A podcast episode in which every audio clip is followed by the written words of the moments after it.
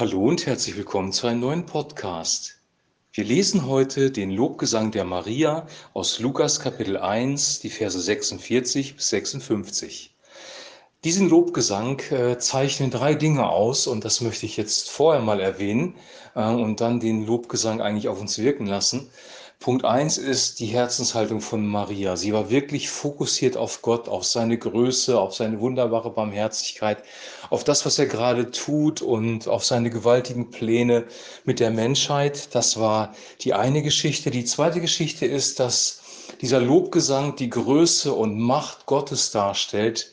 Ähm, Gott in den schönsten Farben malt, und ähm, wirklich klar und deutlich hervorleuchten lässt, dass Gott allmächtig ist, dass er alles tun kann, dass er Könige absetzen kann, dass er Menschen, die aus Armut kommen, in Regentschaft einsetzen kann. Gott ist ein mächtiger Gott.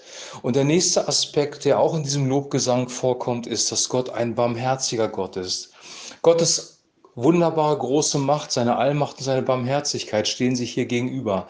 Barmherzigkeit bedeutet Wohlwollen für dich.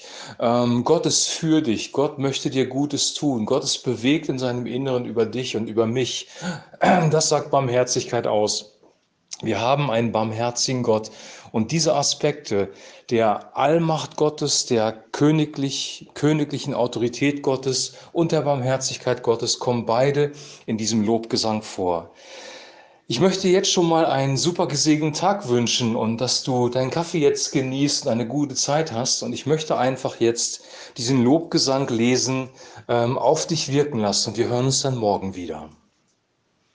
Und Maria sprach, meine Seele erhebt den Herrn und mein Geist freut sich Gottes meines Heilandes. Denn er hat die Niedrigkeit seiner Magd angesehen. Siehe, von nun an werden mich selig preisen alle Kindeskinder. Denn er hat große Dinge an mir getan, der da mächtig ist und dessen Name heilig ist und seine Barmherzigkeit währt von Geschlecht zu Geschlecht bei denen, die ihn fürchten. Er übt Gewalt mit seinem Arm und zerstreut die hoffärtig sind in ihres Herzens Sinn. Er stößt die Gewaltigen vom Thron und erhebt die Niedrigen. Die Hungrigen füllt er mit Gütern und lässt die, die Reichen leer ausgehen. Er gedenkt der Barmherzigkeit und hilft seinem Diener Israel auf, wie er geredet hat zu unseren Vätern, Abraham und seinen Kindern in Ewigkeit. Und Maria blieb bei ihr etwa drei Monate, danach kehrte sie wieder heim. Soweit der Text.